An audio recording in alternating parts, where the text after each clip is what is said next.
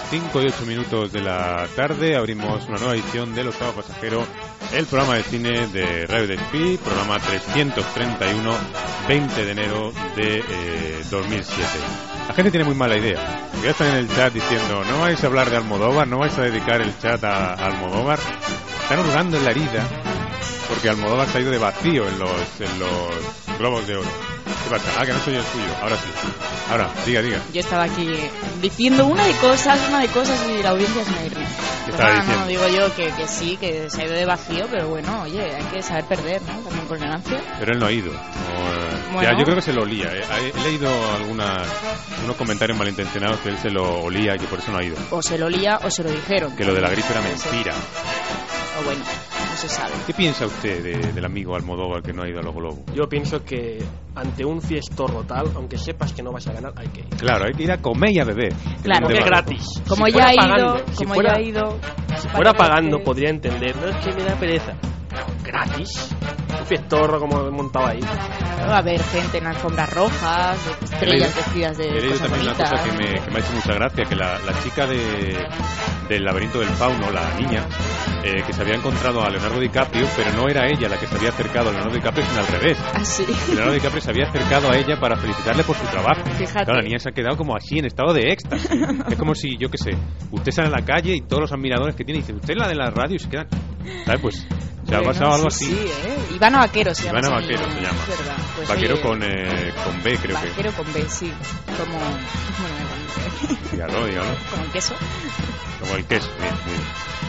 Bueno, hablaremos de los Globos de Oro, sí, hablaremos de los Globos de Oro porque, bueno, no ha ganado Almodóvar. Pero ha ganado Eh, otra gente. Claro, se lo ha quitado Clint Eastwood el premio. También tiene bemoles que Clint Eastwood haya competido en el apartado de mejor película extranjera. Mira. Claro, ha dado cartas desde Iwo Jima en japonés, Ujú. porque los protagonistas eran japoneses. más Sale que otra vez la polémica de de dónde es una película, de dónde es la producción, del idioma en que se habla. Más bien es por el idioma. Es, Es por el es idioma. Claro, películas es en que lengua no inglesa. En este caso lo dicen muy claro, que es película hablada en lengua tal. De hecho, por ejemplo, Apocalipto en principio también te- Sí, entraría en, esta también. en este, en este tema. de película extranjera, aunque esté hecha en producción americana. Mm. En fin, eh, ahí en el chat eh, que tenéis ya abierto desde este momento en www.radiospeak.com hay algunos comentarios que dicen el teléfono de la radio no va. No, no sé si va o no va, pero lo he desconectado. Eh, no, es que va, pero no suena. Ah, pues entonces... Entonces, el pincha ha de estar atento a una lucecilla minúscula de color rojo que hay en la parte izquierda del teléfono.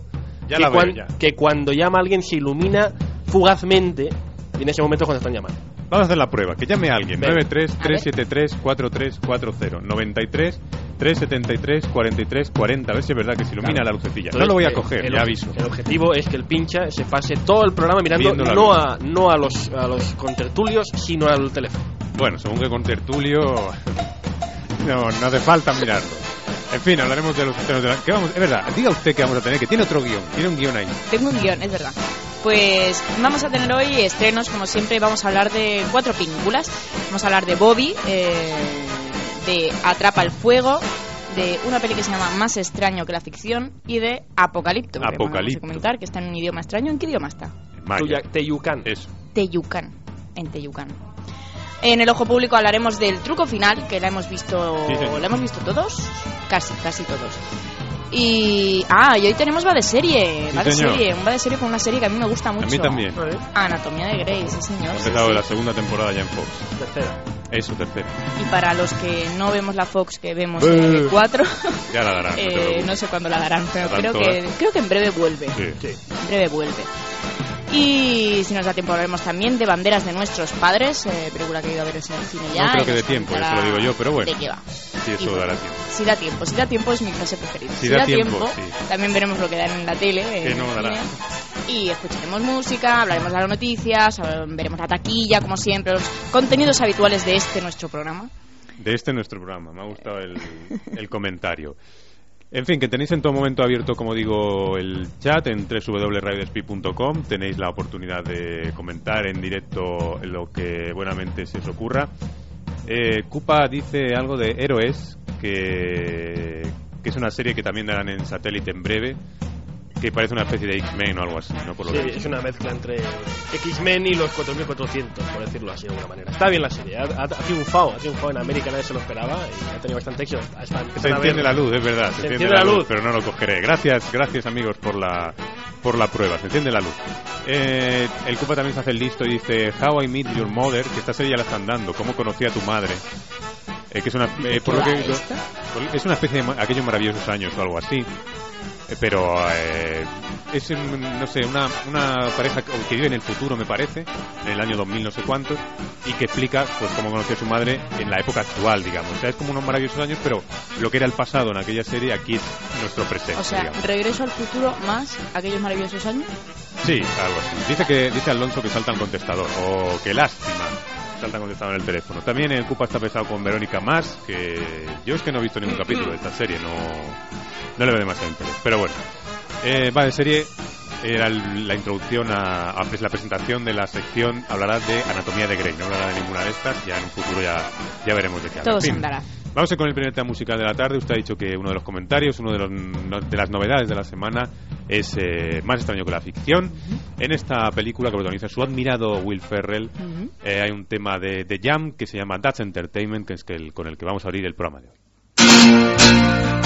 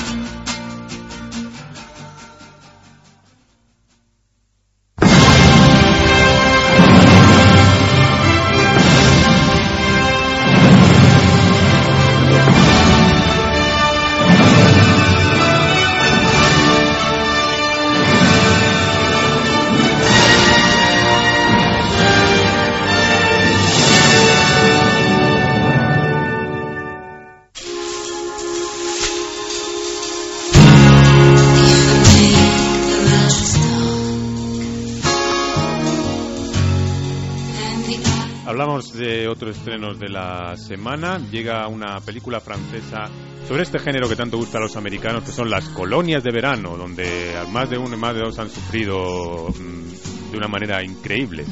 Se llama Aquellos días felices y, como digo, es eh, una revisión francesa de este tipo de cine dirigido al público americano que hemos visto eh, para el público americano.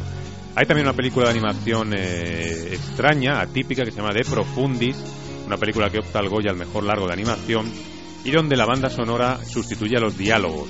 Eh, las imágenes están basadas en los cuadros al óleo de, Prado, del autor de, esta película, se llama Miguel, Ángelo, Miguel Ancho Prado.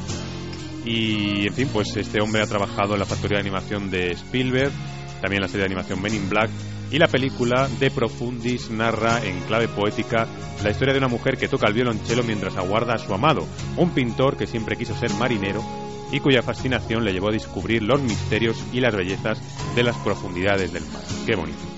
También hay una película de los creadores de Cruz y, Raya que se llama El equipo Ja, eh, solo para incondicionales, y de las vidas de Celia, que es otro de los estrenos, comentaremos brevemente después de la publicidad.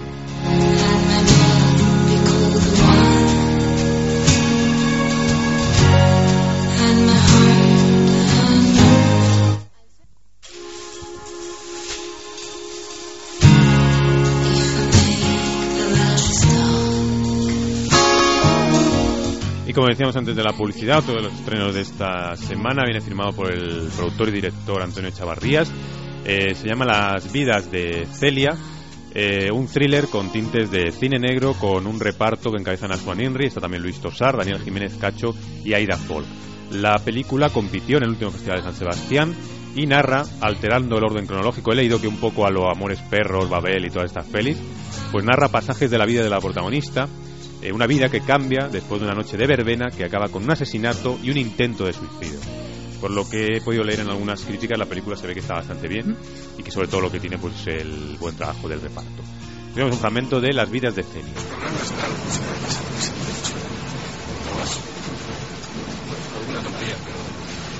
No creo que sea eso. Conflictos con la familia, éxito con los amigos. Cartel que. Pero no tiene mentira. Es muy problemático. Muy conocido en los centros sociales. No, últimamente es feo. No, la hermana de Carmen. Carmen trabaja en el cine. ¿De ahí está Carmen? ¿Quieres hablar con ella? Sí. Sí, pero más tarde. Son para ella. Espero que le gusten. Seguro que le gustará mucho. ¿Estuviste esa noche en la verbena? ¿Quién es? Nos vimos, pero no fuimos juntos. Estábamos casados, pero nos hemos separado. Hace mucho. Todavía. Hello, darkness, my old friend. I've come to talk with you again.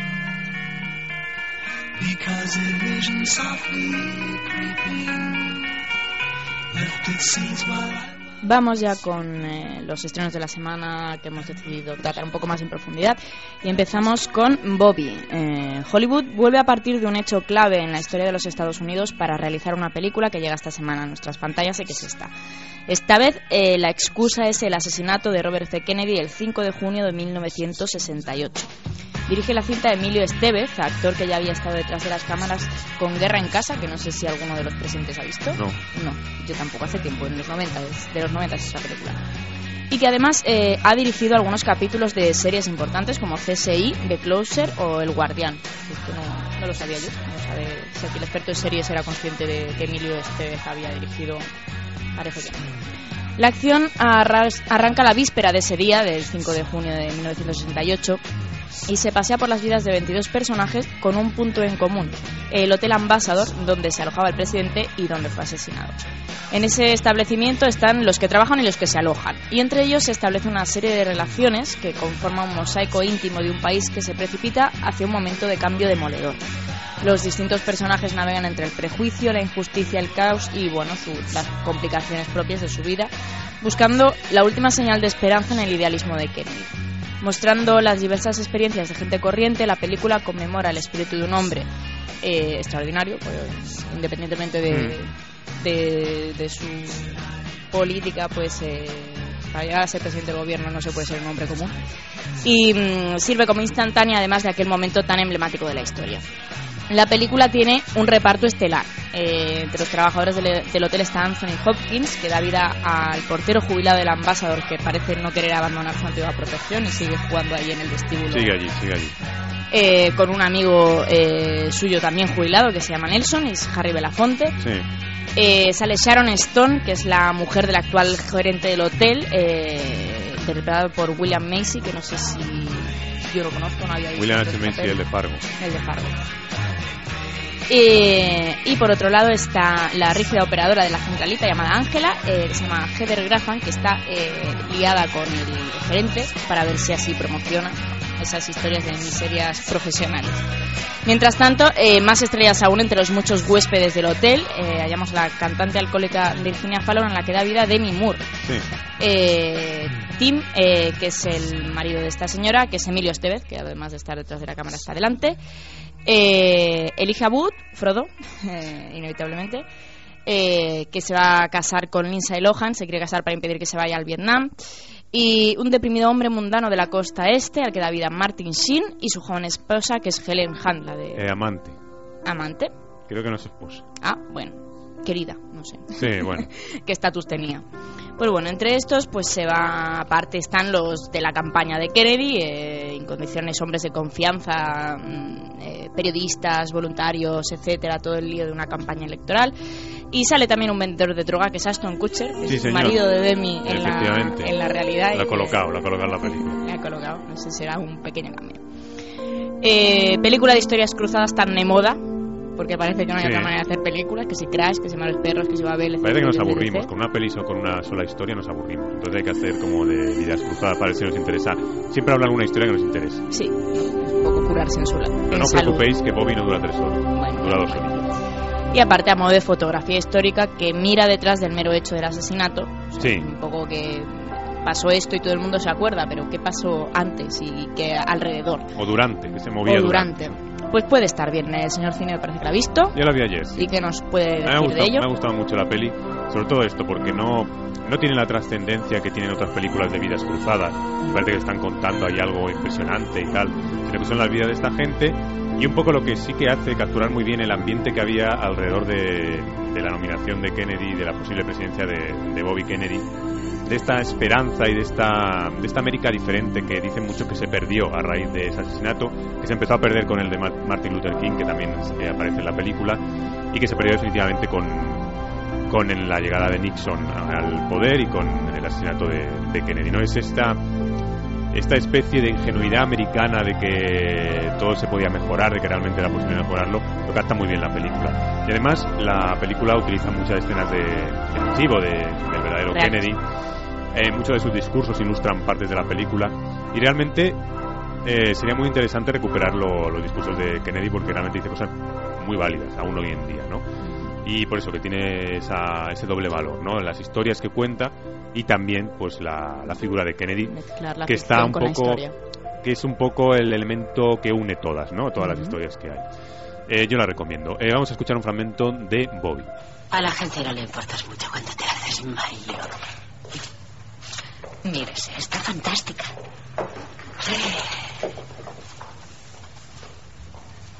¿Sabe cómo llaman ahora a las mujeres? Pastelito. Muñequita. ¿La han llamado alguna vez nenita? No. Claro que no. Y le aseguro que nadie le llamará ya nenita. ¿Sabe por qué? Porque no tenemos la misma fecha de caducidad que una nenita. Somos como helados que se funden. ¿Sabe qué estaba pensando exactamente cuando me salió esa mancha en el culo?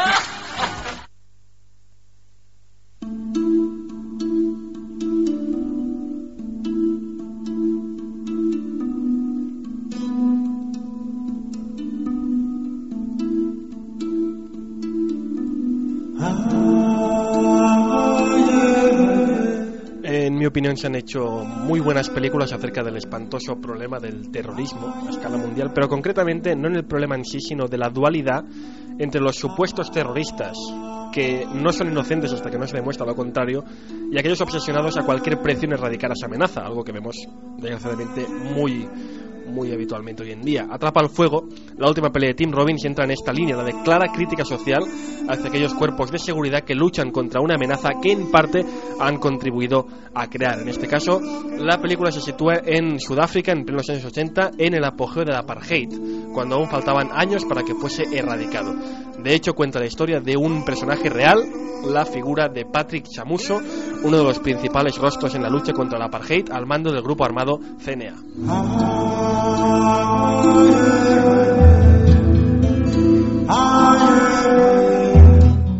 Al inicio de la película, Chamuso es un vulgar ciudadano, pero que es acusado injustamente de una bomba puesta en una refinería, cuya investigación se convierte en la obsesión del coronel Nick Bosch, que es Tim Robbins. Eh, Patrick tiene coartada, pero tiene coartada porque estaba siéndole infiel a su mujer. Y claro, no quiere que se sepa. Así Ah. que por el momento decide callar también por miedo de que se pueda meter en algún lío y le echen del trabajo.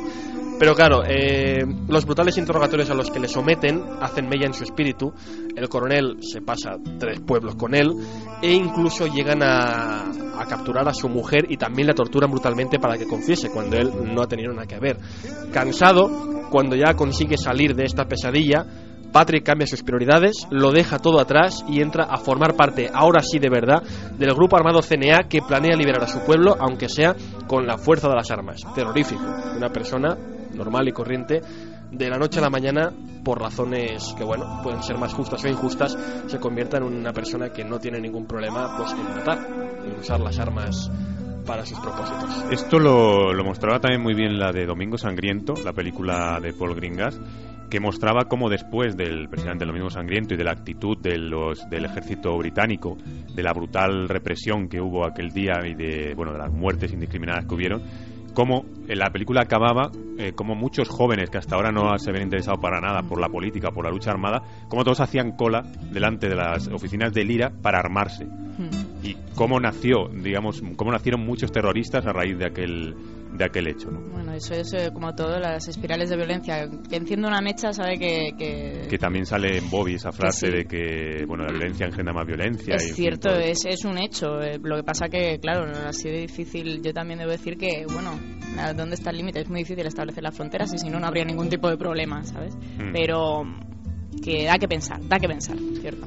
El personaje real de Chamuso es considerado un héroe en Sudáfrica y según los productores lo que le hace tan atractivo como personaje es precisamente eso, ¿no? Esa, que originalmente sea un personaje sin ningún tipo de tendencia política y acabe pues en verse involucrado decidiendo tomar las riendas de su destino. La guionista del film es Shaun Slobo, que no es muy conocida por su carrera, que yo recuerdo tenía la mandolina del Capitán Corelli como una de sus actuaciones, pero lo que le hace particularmente interesante para nosotros, hablando de esta película, es que precisamente su padre fue uno de los jefes armados del grupo CNA, de este grupo armado sudafricano, y cuando ella quería hablar sobre el apartheid, quería hacer un guion sobre el apartheid, le preguntó a su padre, oye, ¿qué puedo hablar del apartheid? Y él, su mismo padre le envió a hablar con Patrick Chamuso, que en ese momento estaba en la cárcel, estaba cumpliendo 25 años por un atentado que cometió en el mando del CNA. Eh, esa entrevista se sucedió en el año 90, creo en el año 90, poco antes de que fuera liberado, y se hicieron varias cintas donde ambos personajes se estuvieron entrevistando durante varias horas. El proyecto tuvo un parón, se decidió dar un poco de tiempo y no fue hasta el año pasado cuando se decidió llevar el resultado de estas entrevistas al cine en el producto que es Atrapa el Fuego. Tim Robbins interpreta, hemos dicho, al duro coronel Bosch, mientras que Patrick Chamuso le da vida a Derek Luke, actor americano que apareció en Camino a la Gloria. Dirige la cinta el director Philip Noyce, director entre otros, bueno, hay aquí un listón impresionante de películas, Joder Patriotas, Coleccionista de Huesos, El Americano Impasible, un mogollón, no sé si tenéis alguna que comentar en particular de este hombre. Mm, De estas que has dicho, el americano impasible estaba bien. Bueno, no estaba mal. Bueno, es un director con carrera que ahora le da un poco a la tendencia política. Curioso también que Tim Robbins haga el papel del, del malo, ¿no? Digamos. Mm. ¿Tim Robbins dirige? No, no, no, no, dirige Philip Noyce. Vale, vale, vale, perdón, perdón. Da, da- da- ves el tráiler de la película, no he podido ver la película y da, da miedo, ¿eh? El señor Sí. Tim Robbins, que siempre lo he visto así con cara de buena persona, de buen chaval. Sí, pero tiene una cara Sí, sí, sí. ambivalente. Sí, Puede sí, hacer sí. de malo Y, perfectamente. y lo hace, a ver, no he visto la película, insisto, pero el tráiler da, da miedo. Sí. Te crees el personaje de ese, ese Además es un, personaje hombre, mu- obsesionado. es un hombre muy alto, muy grandote, muy, es un hombre imponente. Sí que tiene un rostro que, que transmite, eh, tiene cara de bueno, Pero si pero recordáis- puede poner cara de malo. Si le recordáis en Arlington Road, que Ahí película de, tem- sí. de Temerás al vecino, donde Sí, ellos sí. eran los terroristas también. Sí, es Se metaban cierto. un matrimonio terrorista. Esa la dieron por la tele hace poco y me enganché de Hace mala poco, la han manera. dado millones de veces Bueno, pero tele, hace poco la dieron otra vez, el millón uno. Y, y, y además esa peli tiene un final muy, muy curioso. sí, sí, sí, sí, un final muy curioso. Igual no- si la, la próxima vez que la den por la tele yo recomiendo que la veáis. Escuchamos un fragmento de Atrapa el fuego. ¿Cuántos hombres hay en tu equipo de mantenimiento? Capataz y otros dos hombres. Tú, su subtendente y Johnny Gleason. ¿Quién recoge los vehículos? ¿Quién firma para coger las llaves? El capataz de turno. Esa noche te tocaba a ti. Se lo he dicho. No está, está enfermo. ¿Fuiste al médico? Sí. ¿Tienes la baja? Sí. Sí.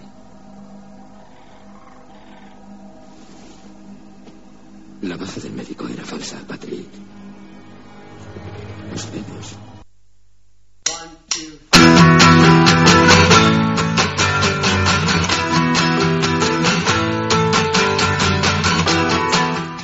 Seguimos con otro estreno que además eh, los eh, escogidos esta semana tienen algo curioso, que ya acabamos de hablar de dos películas que cogen cosas de la realidad y hacen ficciones a partir de ahí. Y esta película eh, le da la vuelta a esto, un poco, de alguna manera. Hablamos de Más extraño que la ficción, eh, película que protagoniza Will Ferrell, muy a mi pensar. Actor que no me gusta nada de nada de nada. Pero que la voy a ir a ver igualmente porque me, me apetece mucho, la verdad. Una cosa que eh, original por lo menos en el planteamiento puede que luego le salga mal, pero original en el planteamiento lo es sin duda alguna. Una mañana, un agente de Hacienda aparentemente normal y generalmente solitario, llamado Harold Crick, que es Will Ferrell, empieza a escuchar una voz femenina que narra todas sus acciones, pensamientos y sentimientos con un detalle alarmantemente preciso. La vida cuidadosamente controlada de Harold se ve sacudida por esta narración que solo él puede oír, y cuando la voz declara que Harold Crick está afrontando la muerte inminentemente, se da cuenta de que debe descubrir quién está escribiendo su historia y convencerla para que cambie el final. La voz en la cabeza de Harold resulta ser la anteriormente famosa, aunque ya casi olvidada novelista Karen eh, Eiffel, que es Emma Thompson, que lucha por encontrar un final para que eh, podría ser su mejor libro. El único desafío es que no sabe cómo matar al personaje principal, Vaya. pero sabe que lo quiere Te matar quiere matar. y no sabe cómo. Lo que ignora ella, naturalmente, es que Harold Crick está vivo y coleando y que, no se sabe por qué, es consciente de sus palabras y de sus planes para él.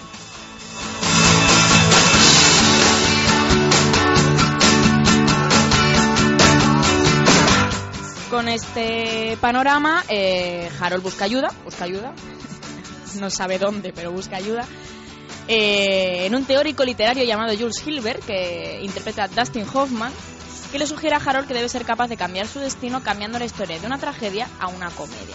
O sea, que haga lo más inesperado Para sorprender a la novelista. para sorprender a la novelista. Eh, entre esas cosas empezará una historia de amor entre dos personas que se odian. Un recurso típico es ese. Eh, su sugerencia lleva a Harold a iniciar un extraño romance con una panadera de espíritu libre llamado Anna Pascal. eh, ¿Qué? Una panadera de es espíritu libre. Una panadera de espíritu libre, sí, una revolucionaria que va de impuestos. Él es inspector de Ah, qué Hacienda guay. y él y ella iba de impuestos y se ve que se pelean bastante antes. Es Maggie Gyllenhaal, la hermana de Jake el y eh, bueno, se ve que inician, pues eh, dice, pues tengo que hacer algo pues con esta, venga ya. Con esta mismo. Esta parece que también le parece bien. Bueno, y alrededor de eso pues eh, seguiremos hablando dentro de un momento.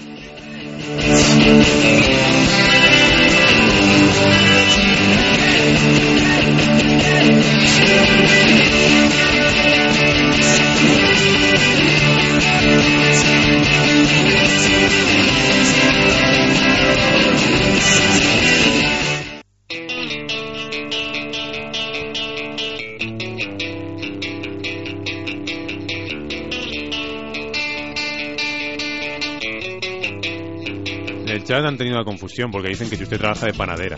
No, No se piensan que la panadera liberal es usted. la sé. panadera se llama Ana, pero Ah, eso es se verdad. llama Ana la panadera, yo y medio de España. Sí, también. Un poco. Pero no soy yo, no soy yo. Y además con Will Ferrell, vamos, jamás. Nada, nada. Uy, Jamás. quita, qué alergia. Bueno, a mí me gustan especialmente las películas en las que realidad y ficción se tocan y parece ser que esta es una de esas, más extraño que la ficción, seguimos hablando de ella.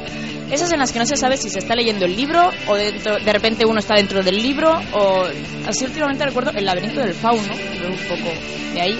Y la historia interminable también me parece una película de maravillosa, maravillosa, El señor de maravillosa. la piedra aquel y el perro te Ah, fatal. esa peli es muy bonita. Ay, ay, ay. En otro sentido se movía descubriendo nunca jamás hace un par de años que resulta que es del mismo director, Mark Sí, Foster. señor. Que esto yo lo, lo he pensado y luego he visto quién es el director. Ah, mira, descubriendo nunca jamás también. También ha dirigido Monsters Ball, eh, aquella película con. eh, Hola, Berry. gracias. y el, Billy Bob. el, el equipo y Billy Bob Thornton, ahí está. Eh, y de alguna manera el show de Truman también tiene mucho que ver en Sí, esta peli. me recuerda en lugar mucho. de una novela es una serie de televisión. Eh, en literatura también se han hecho cosas. Aquí, decir, hay un, eh, pero hace mucho tiempo ya Miguel de Unamuno hace, Niebla.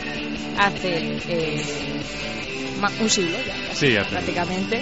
Pues en, eh, al final de Niebla un personaje se rebelaba contra el autor y decía no me mates, no me mates. Precisamente ese comentario es el que hace la crítica del país de este viernes. Mm. Hablando de niebla, que no saben si el guionista habrá leído niebla, lo dudo, pero.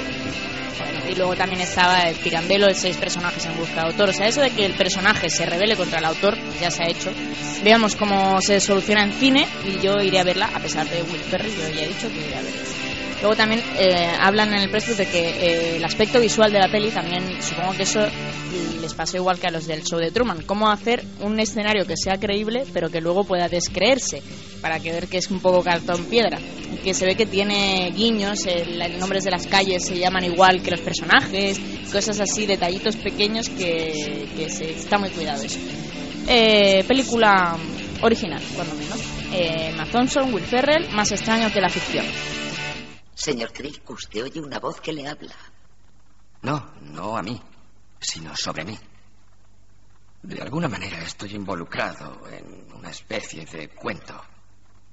Como si fuera un personaje de mi vida. Pero el problema es que la voz va y viene. Como si hubiera otras partes de la historia que no me cuenta.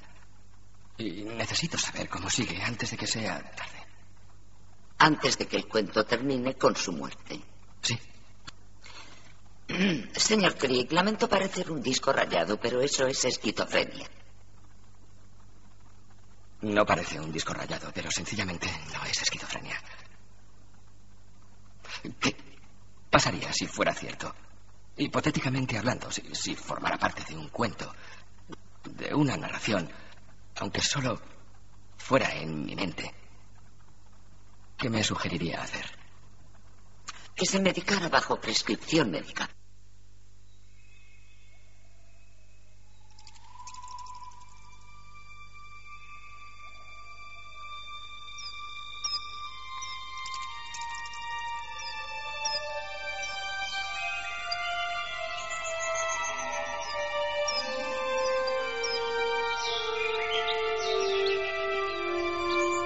Qué selvático todo, ¿no? Pajarín. Sí.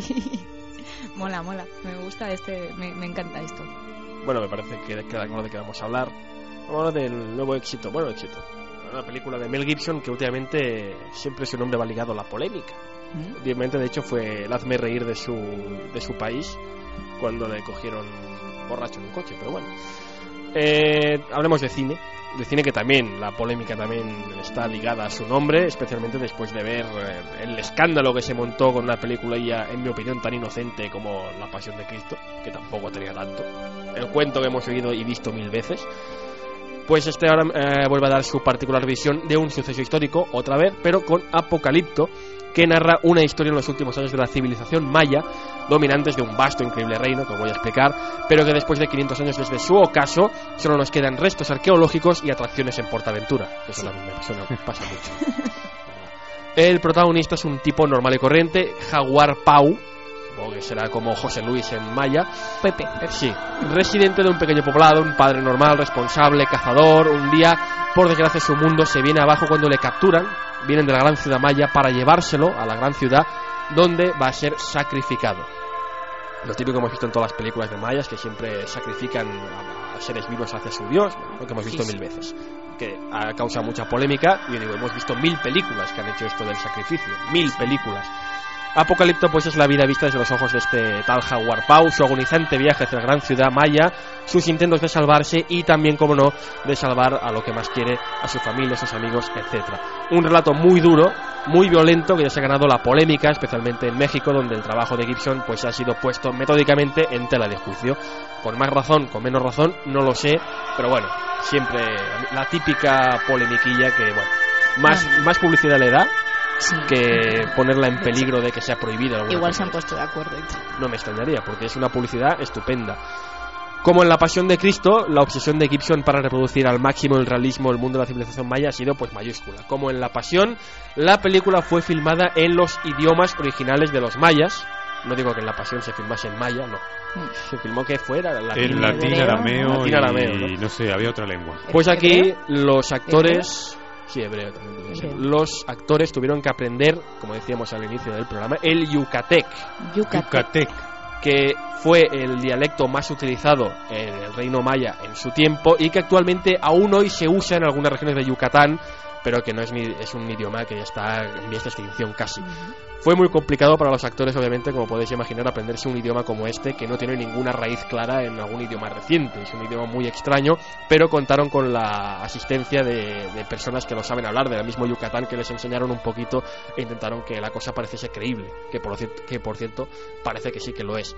Bueno, claro, es que, eh, bueno, o sea, Claro, si si no es creíble, solo lo sabrán esos cuatro. Claro, también es verdad. No, pero puede, puede sonarte más creíble o menos creíble. O sea, tú puedes, eh, yo que sé, puedes incluso inventarte un idioma y sonarte creíble o no, ¿sabes? Y esto, pues claro, no- es como el latín que decían, no, es que el latín que habla en la Pasión de Cristo eh, tiene un acento italiano impresionante. Pero es que nadie ha oído a, a nadie hablar en latín. Claro. Con lo cual no sabes cómo hablaban. Claro. La reproducción del Reino Maya no ha sido gratuita, como muchos aseguran, es una parte de la polémica. Se ha contado con la colaboración de reputados estudiosos de la civilización y tanto Gibson como su colaborador en el guion, Farad Shafinia, reconocen haberse pasado meses, meses y meses estudiando sobre el tema, llegando a cambiar incluso la temática de la película, que originalmente iba a ser una película de acción. Hmm. Una película de acción con persecuciones un poco, decían, querían hacer una especie de Mad Max con mayas, imagínate la- la comparación. Querían hacer un Mad Max con mayas y dijeron, no, al final vamos a hacer una película más relajadita, violenta, muy violenta, pero que intenta reflejar, según palabras textuales, los desencadenantes de la caída del reino maya y al mismo tiempo hacer un paralelismo con nuestra propia civilización, plagada de corrupción política, degradación ambiental y consumo excesivo. Jolines. Mira, mira cómo acabaron los mayas, a ver cómo acabaremos nosotros. El casting completo de la película lo forman personas con evidentes rostros indígenas para dar más credibilidad a la historia. Se realizó un casting masivo en toda América, desde el Canadá hasta América del Sur, eh, del que se sacaron a los protagonistas y cerca de 700 extras. Pero en el fondo, por mucho casting que se hiciese, mm, prácticamente nadie tiene experiencia como actor. Todos son actores totalmente noveles. De hecho, el protagonista es un nativo americano de la tribu Comanche llamado Rudy Youngblood, con cero experiencia previa en la actuación y que aún así parece que encantó, gustó tanto a señor Gibson en el casting que le dieron el papel protagonista. El único que tiene un poco de experiencia en el reparto es eh, el, el Némesis, era el enemigo de la película, el guerrero Zero Wolf, que lo interpreta un actor mexicano que ya apareció en el Nuevo Mundo, también haciendo de extra Mm. de haciendo de extra que pasa por Qué ahí. película indígena. más bonita el Qué Nuevo bonita, Mundo. sí, señor. Eh, lo dicho, todos tuvieron que hacer un cursillo intensivo de Yucatec, que fue, bueno, ya podéis imaginar, fácil, ¿no? Y bueno, ¿qué podemos decir más de esta película? Pues que ha causado la mucha polémica, ya lo habréis enterado, no solo en, en México, sino también en Italia, donde el ministro de Cultura eh, salió a hacer una, una declaración oficial de su gobierno en que pedía a los niños, esto es muy ridículo, Madre mía. pedía a los niños que no la vieran porque es muy violenta. No, una película violenta. Pero Ya, no, habrán visto los niños. Sí. Catalogada, ¿no? Es, es como Pero violenta a mí me da la sensación de que El- igual que el- en la Pasión de Cristo lo que era violento yo no lo llegué a ver, pero la escena, ¿no? Claro. La escena de los clavos, los Es- clavos he y que estado- la gente se mareaba y No, yo creo que la caía, Pasión de Cristo sí que era tenía algún momento innecesariamente demasiado violento. Sí. Creo. Pero Pues- aún así, he estado leyendo en varios blogs sobre la temática y la posición es unánime. Eh, ambas películas, tanto Apocalipto como La Pasión, reflejaban actos muy violentos, Sí, sí, terriblemente violentos, pero ¿por qué? Porque son actos que han pasado. Claro, claro. Y eso es lo más terrorífico y lo más violento. Claro, claro. La historia real es mucho más violenta y terrorífica que cualquier relato de ficción. Cierto, pero hasta qué, primero, ¿hasta qué punto esto puede considerarse documento histórico? Es una película que coge, toma cosas de la realidad, se, se, se implica en un ambiente, se estudia, está claro que tiene un, tiene cara y ojos, por así decirlo, pero no es, pero no pretendas ser, no pretendas escudarte en, en ofrecer violencia gratuita, si realmente es gratuita, diciendo ah es que lo hacían así, bueno, Yo pero creo- tú no tienes por qué mostrarlo. yo creo que en la y de hecho puedes, puedes que- mostrar que era así sin, eh, bueno, sin caer en el gore, no sé. Yo creo que en La Pasión Mel Gibson mostraba algunas escenas que no era necesario mostrarlas tal cual, es decir, mostrando como hacía en Braveheart en el momento en que matan a Braveheart y él suelta un pañuelo, que no ves cómo lo matan, Mm. solo ves el plano de la mano soltando el pañuelo. Yo creo que Mel Gibson sabe hacer esas escenas eh, sin recurrir a, al gore y la sangre que creo que era el- de lo que pecaba un poco la Pasión de Cristo. Por otra parte, una película muy válida. sabe, sabe cómo hacerlo, pero también sabe que si no lo hace, si lo hace de la otra manera, se habla mucho más de Claro, ello. es publicidad Nos gratuita. está engañando, nos está engañando. Mel Gibson nos engaña. La película ha tenido buena acogida Sí, y bueno, la iremos a ver, ¿no? la iremos Sí, a ver. sí, Yo mañana a mí me voy a llama la atención. La sí. iremos a ver porque a ver, a ver qué ha hecho esta vez el señor Gibson, que en principio siempre suele tener un sello de calidad que yo creo que es Mel Gibson es un, es un tío que todo el mundo le critica por su vida, sus opiniones y tal, pero que como director yo creo que hay que quitarle el sombrero. Tiene la del hombre sin rostro, ¿Qué más? que salía él también desfigurado y no sé qué. El hombre sin rostro, Braveheart, La pasión de Cristo y esta que ya digo que tiene muy buenas críticas, se me parecen películas excepcionales. Sobre todo Por lo menos no son películas, mm, al- vamos, son Mel películas Gibson- que Mel- hace un poco lo que quiere. Mel Gibson con Braveheart dio sopa con onda a todo el mundo que había hecho este tipo de pelis. Sí. Y dio sopa con onda. Era un tío que hasta ahora no había hecho ni una película épica Hmm. y te la dio. Y aquí, por cierto, va a recuperar a James Horner en la banda sonora, eh, que es esto que escuchamos de fondo. En fin, quería escuchar un poquito del Tecunicán, este o como Sí, se sí, llame. sí, sí. Vamos a escuchar un fragmento. Debajo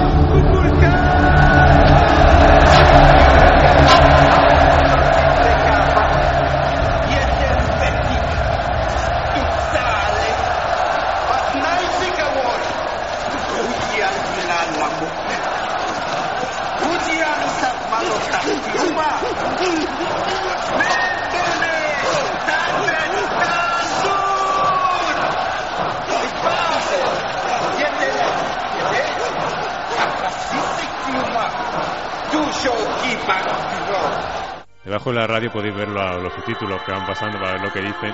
Que también, ole a Mel Gibson, que es el único tío que ha estrenado sus dos últimas películas subtituladas en todo el mundo, ¿eh? Mm. En todo el mundo, que eso no lo no puede decir cualquiera.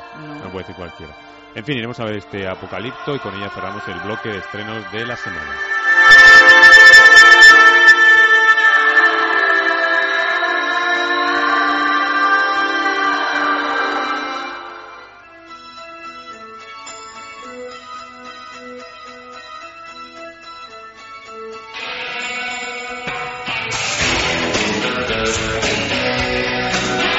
Las películas que más triunfan en taquilla, que seguro que Apocalipto está la semana que viene entre ellas.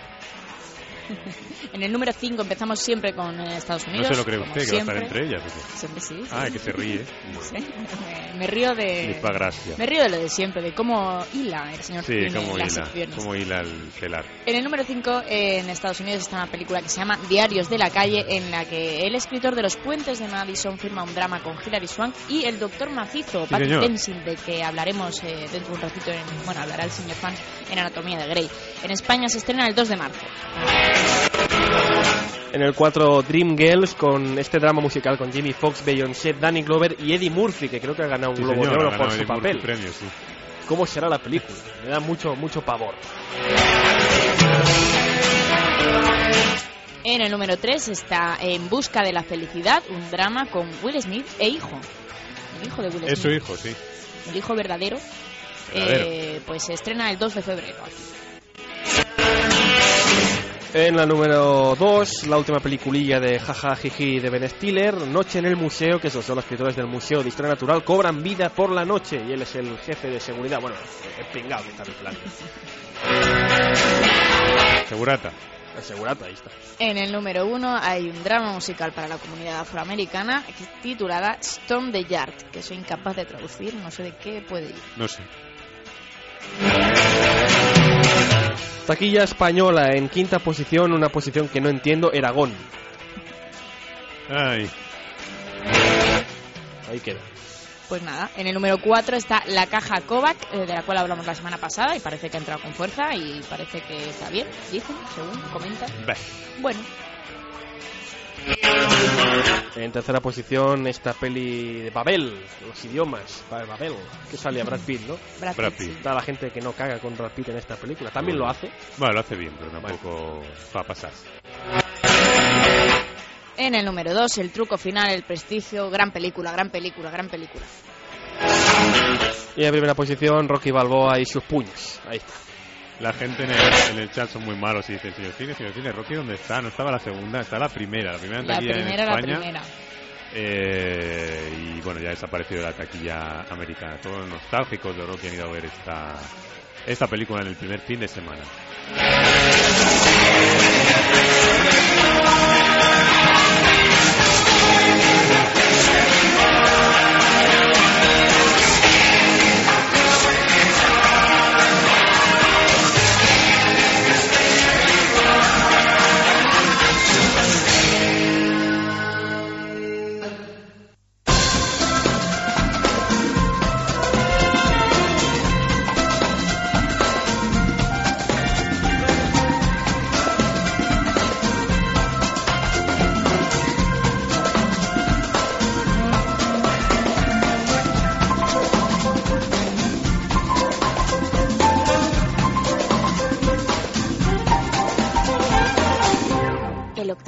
Pasajero, Radio Despí. Bueno, pues eh, 30 segundos para que lleguemos al informativo de Com Radio. Luego volveremos con más eh, ojo público. Hablaremos del truco final del prestigio, la sección de Va de serie dedicado a Anatomía de Grey. Y en primera plana comentaremos los Globo de Oro. Ya no creo que dé tiempo a mucho más. Así que otro guion que tendremos que tirar a la basura. Hay noticias, por cierto, y también hay una pequeña troll. A ver si esta vez la adivináis. Yo vuelvo a ganar por segunda jornada consecutiva. Volvemos después del informativo.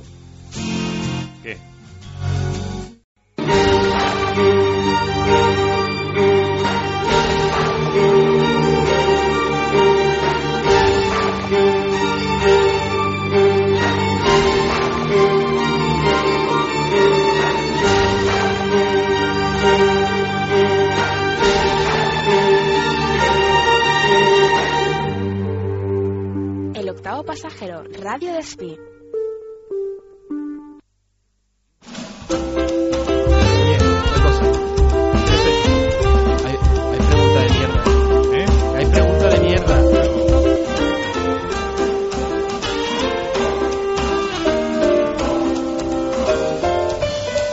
Las 6 minutos de la tarde abrimos la segunda hora del octavo pasajero y vamos a ir directamente con las noticias porque esta semana está la cosa muy apretada, así muy. Así que si quien quiera de los dos puede comenzar. Hay una trola, por cierto, Hay una trola, hay que pequeñita, oculta, ahí o grande y, en fin, ya verán y ustedes. escandalosa. Empezamos por los Globos de Oro. Babel Vamos. se lleva el Globo de Oro a la mejor película, es el titular. La ceremonia de entrega de los Globos de Oro ha estado presidida por la sorpresa, no por el glamour, que un año más no ha faltado en su alfombra roja, sino por algunos de las películas, actores y series de televisión premiados en ella. A pesar de que solo ha obtenido una de las siete estatuillas a las que optaba, Babel, del mexicano Alejandro González Iñárritu, ha sido la gran triunfadora de la noche al recibir el galardón como mejor película, categoría en la que también estaban nominadas Bobby, Infiltrados, Little Children o The Queen. Con la victoria en la mano de los Globos de Oro, el realizador mexicano Alejandro González Iñárritu mira al futuro al confesar que espera varias candidaturas en los próximos Oscars para Babel. Poco también, sí, ya se sabe, está no hace, no hace falta decirlo, es un poco, a ver si me dan un Oscar. A ver si me dan un Oscar. Pues alguno te darán. Por su parte, Martin Scorsese recogía el galardón como mejor director por Infiltrados, que estaba nominado en otras cinco categorías y también estaba entre las favoritas. Otra de las sorpresas de la noche, aunque era uno de los favoritos en las quinielas de Estados Unidos, ha sido Forrest Whitaker, ganador de la estatuilla como mejor actor dramático por su interpretación en El último rey de Escocia. Whitaker competía con pesos pesados como Leonardo DiCaprio, Peter O'Toole o Will Smith. Penélope Cruz, nominada por Volver como mejor actriz dramática, era desbancada por Oh. Helen Mirren, que se convertía en la reina de la noche, Me al recoger además el galardón como mejor actriz en una miniserie o telefilme por Elizabeth I de Reinas. Era también de reina, sí, señor. Eh, la cara de Penélope Cruz, que o sea, cuando le dieron el premio a la otra, me gustó mucho. No, no lo he visto, no he visto ninguna imagen de lo Pues salió en todas las noticias, era una sonrisa congelada. Ay, hija puta. Bueno, Peter Morgan recogía además el premio al mejor guion por The Queen. Y volver volvió de vacío. Oh, no quería bien, hacer la coña, pero eh, la descripción de la decepción de Penélope Cruz llegaba después de que Volver tampoco consiguiese la estatuilla como mejor película en habla no inglesa, al ser desbancada, como hemos dicho en la hora anterior del programa, por Cartas desde Iwo Jima, dirigida por Clint Eastwood en japonés. Es la segunda parte de Bandera de nuestros padres, Es- eh, la versión japonesa, digamos, de lo mismo que cuenta Clint Eastwood en, en Bandera de nuestros padres. La película de Eastwood eh, se impuso en la categoría en lengua extranjera sobre la película de Pedro Almodóvar. La coproducción hispano-mexicana El laberinto del fauno, la alemana Das Leben der Anderen, ¿Cómo? Das Leben der Anderen, Muy bien. que es alemán, ¿eh? Sí. y también la estadounidense Apocalipto, rodada en Apocalipto. maya, no, en maya no, en, ya no me acuerdo cómo se decía ¿qué el, el Esto, idioma. esto. Ah, ya. Yucatec. Yucatec, iba a decir Tehuayec, por- de Tehuaye. iglesia. Ni idea. El veterano actor y director bromeaba, ahora que soy un director extranjero, aprender idiomas. Sin querer entrar en polémica sobre la elección de la Asociación de la Prensa Extranjera de un filme estadounidense en esta categoría, el director no descartaba nuevas incurs- incursiones en el campo del cine extranjero. Quizá en húngaro o en lituano, quién sabe, todo depende de la historia y si tienes una buena historia, el idioma no importa. Otro de los grandes, Warren Beatty, recibía el galardón, el galardón Cecil B. DeMille a toda su trayectoria.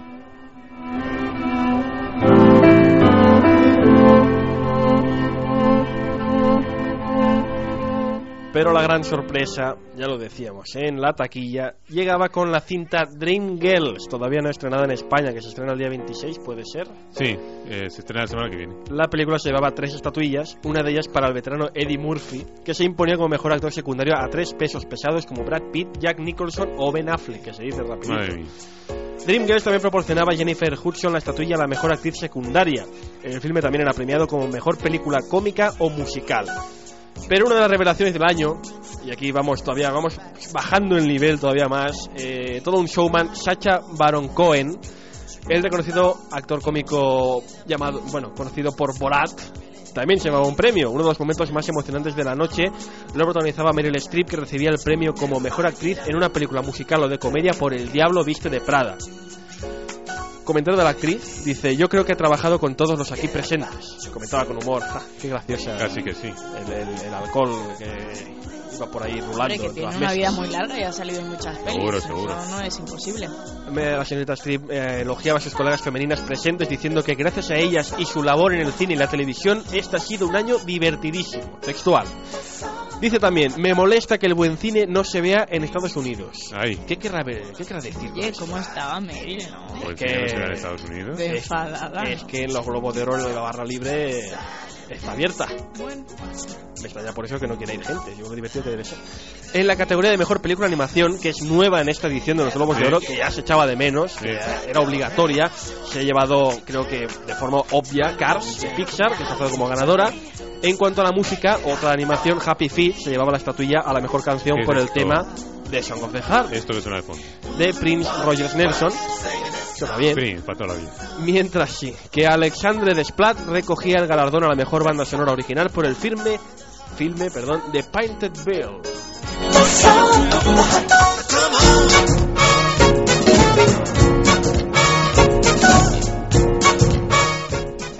La fiesta de la crítica prefiere a Helen Mirren que a Penélope Cruz, está claro. Ni Penélope Cruz ni Pedro Almodóvar salieron victoriosos de la gala de la Broadcast Critics Association, el colectivo más importante de críticos de Estados Unidos y Canadá. La primera fue desplazada por la británica Helen Mirren, igual que en los Globos, eh, por su papel en The Queen. Y Almodóvar no obtuvo con Volver Oh. el galardón a la mejor película extranjera. El gran triunfador fue Martin Scorsese, galardonado con el premio a Mejor Director por Infiltrados, cinta que también eh, fue premiada como la mejor en el 2006. Mejor Director y Mejor Película. Forrest Whitaker, parece un calco de los Globos de Oro esto, Sí. eh, se hizo con el premio a Mejor Actor, al que optaban Leonardo DiCaprio y Will Smith por su papel en En Último Rey de Escocia. Tanto Whitaker como Helen Mirren son favoritos para los Oscar y como hemos dicho se han llevado también los Globos de Oro. El mejor guion ha sido para Pequeña Miss Sunshine, que se llevó otros tres galardones, entre ellos el mejor el de mejor actriz juvenil, que ha recaído en su protagonista, Abigail Breslin, La niña. la niña. Los ganadores en las categorías de intérpretes de reparto pertenecen al plantel de Dreamgirls, Jennifer Hudson y Eddie Murphy.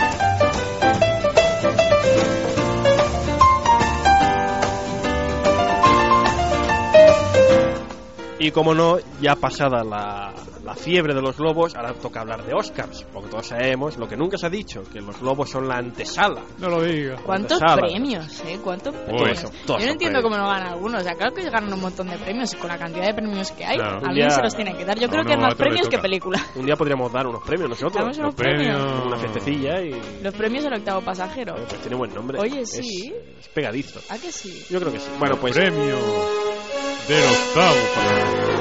No sé si llegará a eso por el momento. Quedémonos con las preselecciones para el Oscar, porque es terrible del Oscar. La preselección, la selección, el ganador, el...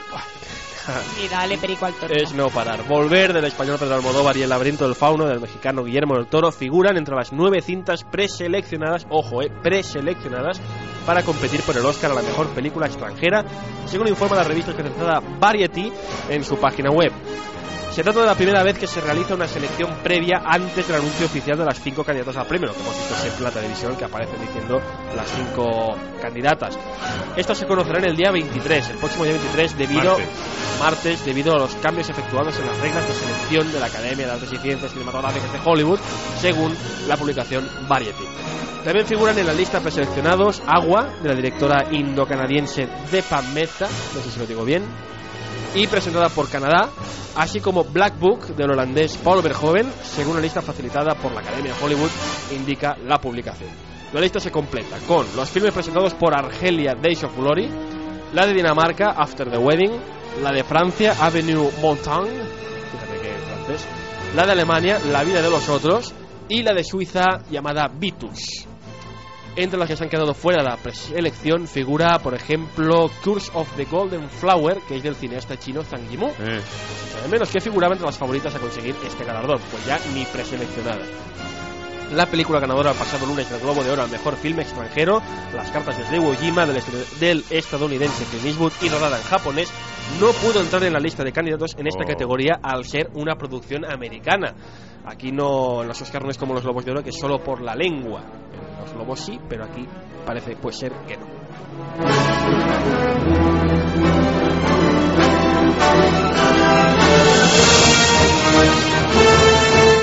Dejamos de hablar de premios y hablamos de planes. Eh, Gwyneth Paltrow se une al reparto de Iron Man.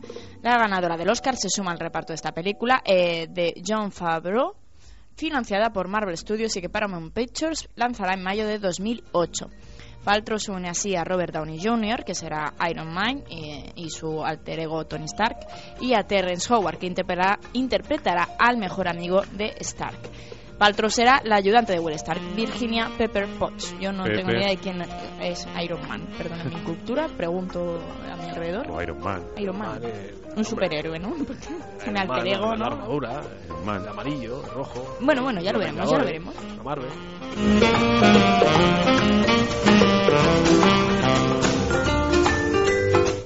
Va a ser trola esto. Película de Magnum. ¡Ey! Supongo que por Magnum se referirá al Magnum. Magnum de siempre, hombre, mostachudo. el, el mostachudo, el, el, el- no sé El- cómo llamarlo. Pues mire que Teletext UK, United Kingdom, vaya, ¿dónde ha la publicación. Uca. TLT. ¿dónde ha sacado usted esto? Esto es verdad, esto es verídico. Pues Teletext UK informa que el director Rawson Marshall Turber ha acabado el guion ya de Magnum y ya tiene a punto el reparto. ¿Y quiénes dirían ustedes? Esto no es la, la trola de mierda, no, no, es, es ¿Quién va a hacer de Magnum? No mezcle usted secciones. ¿Quién va a hacer de Magnum? ¿El ¿Quién va a miembro- hacer? ¿Alguien de los, de, de los Village People? Eh, eh, no, Matthew McConaughey. Que creo que no le cuela ni, ni, ni con pegamento y medio. ¿Cómo se llamaba el Magnum verdadero? El Tom Selleck. Tom Selleck, eso. No, yo creo que no cuela. Bueno, Steve Zahn hará de su amigo Rick, eh, Tyrese Gibson hará de TC y el grande Higgins, el gran Higgins, lo interpretará William H. Macy. Dicho H. Macy que que sale- sale en Bobby, En Bobby, eso. de Fargo. Y en Fargo. ¿Y los perros de Higgins no lo dice? ¿Cómo No, se Pregunta... Castor y Paul. Bien. bueno, tenemos un pasado, ¿eh?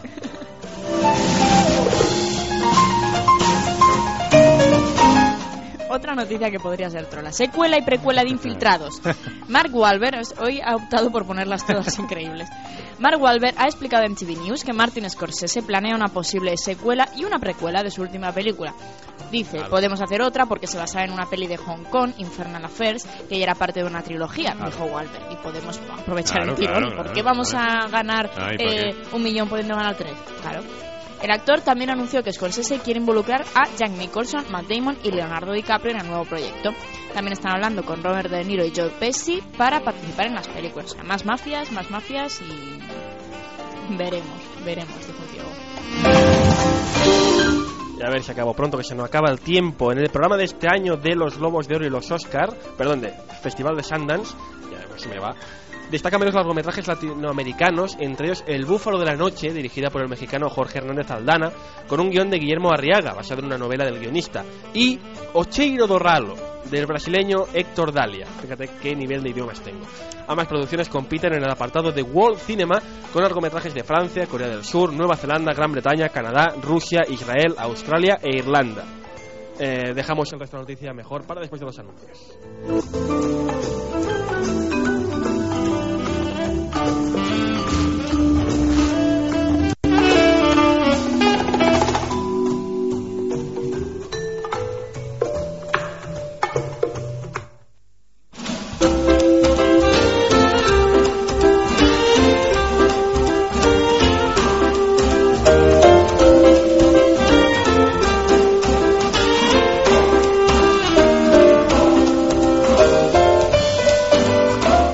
Hablando de Sundance, hemos dicho algunas peliculillas que estarán presentes en el festival. Los españoles también estarán presentes en esta edición, con el estreno del último proyecto como director de Antonio Banderas, El Camino de los Ingleses, que ya habéis hablado aquí infinidad de veces, sobre ese grupo de tres adolescentes en España durante los años 70. La actriz española Penélope Cruz aparecerá en el filme de... ¿Esto es otra noticia es la misma? No. Aparecerá en el filme The Good Night, dirigido por Jake Paltrow, con las actuaciones de Danny DeVito, grande Danny DeVito, Martin Freeman y Gwyneth Paltrow. La película retrata la vida de un joven músico entre la realidad y sus sueños. Usted que le gustaba esto de ficción y realidad Oh, cruzadas. En la competición dramática figuran este año la muy esperada Hound Dog de Deborah Kemp Meyer, con las actuaciones de Dakota Fanning y Robin Wright Penn sobre una niña que es víctima de abuso sexual. Eh. Y otra película, Grace is Gone, de James Struce, Struce, protagonizada por John Cusack sobre un hombre que pierde a su esposa en la guerra de Irak. Además, compiten por el Gran Premio del Jurado Adrift in Manhattan de Alfredo de Villa con Heather Graham y Víctor Rasuk, Broken English de Zoe Casabetes con Parker Posey y Dera de Mateo y The Good Life de Steve Berra, entre otras. Como ya es costumbre, varios pesos pesados de Hollywood dejarán su marca en pequeñas producciones independientes. Este año destacan Michael Douglas en el filme King of California, dirigido por el realizador novel Mike Cahill, sobre un hombre que tras ser dado de alta de una institución mental se reencuentra con su hija adolescente. Julie Christie, Olympia Dukakis y Kristen Thompson protagonizan Away from Her de Sarah Polley, sobre un matrimonio que trata de superar la pérdida de memoria de uno de ellos a causa del Alzheimer. Sara Poli dirige. Esto es trola. No, no, no. Bueno, Asimismo, el ganador del Oscar Philip Seymour Hoffman y Laura Linney encabezan el elenco de The Savage de Tamara Jenkins sobre dos hermanos que se ven obligados a cuidar de su padre durante su vejez. El Festival de Cine Independiente de Sundance transcurrirá, bueno, transcurre del 18 al 28 de enero. voy a hacer un comentario. Las películas independientes son todas muy, muy tristes. Claro, porque son independientes, no van a ser de jiji jaja, si no, no sería independiente. Bueno, en fin. Si no sería Magnum. Aquí hay una trola, ¿no? O siete. Hay una solo. Bueno, Está complicado. Yo. yo Ah, ¿ya está? Por, claro. Ah, hombre, espere, espere, espere, hombre. Póngame la música de Voy a adivinar la trola. ¿Se han acabado las noticias ya? Ya no hay más, sí.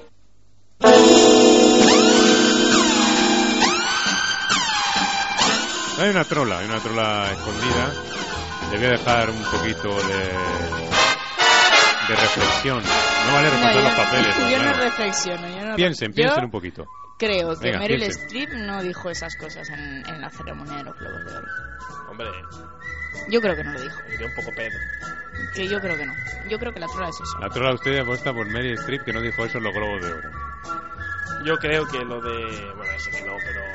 Eso de que Jack Nicholson, Matt Damon y Leonardo DiCaprio vayan a repetir en la secuela y precuela de Infiltrado, no lo veo. No vaya, vaya susto saber. ¿Su última apuesta es esa? ¿De los dos? Sí, hombre, sí, pero ¿No me quieren cambiar? que va a ganar él. ¿No quieren cambiar, eh? No, no cambio, no cambio. ¿No? No.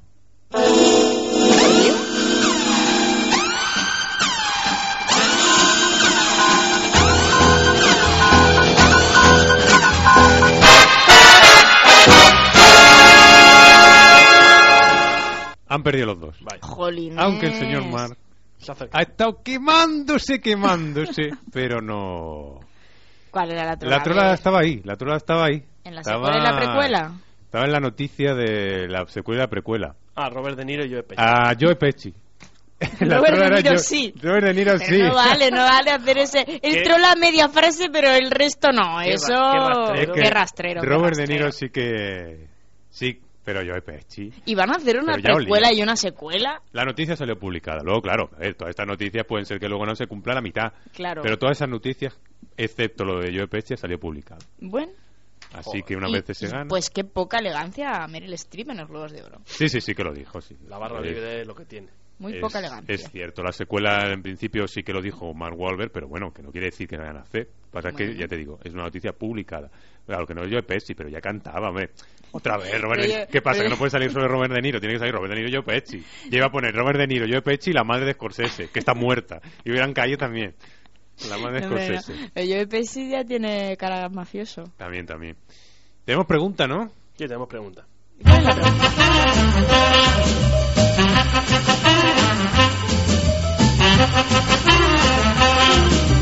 Pregunta de mí.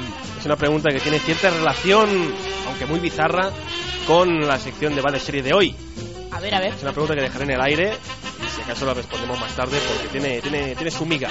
La pregunta es muy sencilla en su planteamiento pero muy chunga de responder, aunque quizás si estáis siguiendo la actualidad del cine la sabréis fácilmente. ¿Cuál ha sido la película, ojo, hablamos de películas series, películas estrenadas en cines, no, no vale la, la película de cuando fuiste escrita la primera comunión, no, hablamos de película seria, ¿cuál ha sido la película de cine de Hollywood menos que menos ha recaudado en la historia de, de este cine, del cine de, del cine de América? De toda la De historia. toda la historia. El- Istar, Istar. ¿Eh? Istar, una que No, no, no, no, no. ¿no? La película, insisto, que menos dinero ha recaudado Jolines, pero es mucha historia del cine, ¿eh? no tiene que irse muy atrás. ¿No? Bueno, una pista. Fíjese una cosa, le he dicho que en cierta manera muy bizarra, la es pregunta tiene que ver con va de serie. O sea, que alguien que sale ahí salía en esa peli. Puede ser, Ay. Mm, menuda pista. puede ser. Hay una película que ha recaudado muy poco dinero Muy y cuyos productores están todavía tirando los pelos. Ahí queda la pregunta, la responderemos pues más tarde. Después. Dejémosla ahí, en Intríngulis. Pero acuérdense, que yo me olvidaré. Venga. Hombre, ¿no? Sí, sí.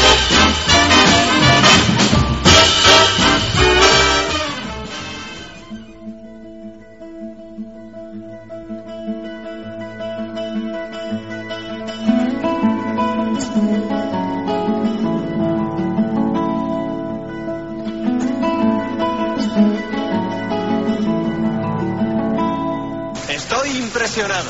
¿Y eso? Al fin te ensucias las manos. Es lo que requiere un buen truco, Ayer. Riesgo. Sacrificio. El sacrificio, me temo, será todo tuyo. A menos que me des lo que quiero. ¿Qué es? Tu secreto. Quiero todo el método, no la clave. No sé si el secreto está en ese cuaderno. La palabra clave es el método. Inicio.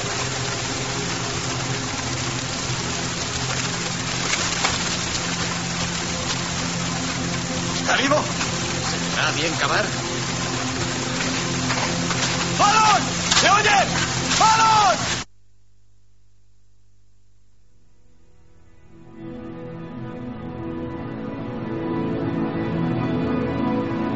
Este fragmento pertenece al truco final El Prestigio, que es la última película de Christopher Nolan, eh, con Christian Bale, Hugh Jackman, eh, Michael Caine y Scarlett Johansson de protagonistas. ¿Qué es el truco final del prestigio? El truco final del prestigio es una historia sobre magos. Una Muy historia bien. sobre magos. eh, amigos en un principio, rivales encarnizados la mayor parte de la peli. Eh, la historia ambientada en la época victoriana, finales del siglo XIX, en, en Inglaterra, ¿no? Es donde está. Sí, en Sí, en Inglaterra. Claro.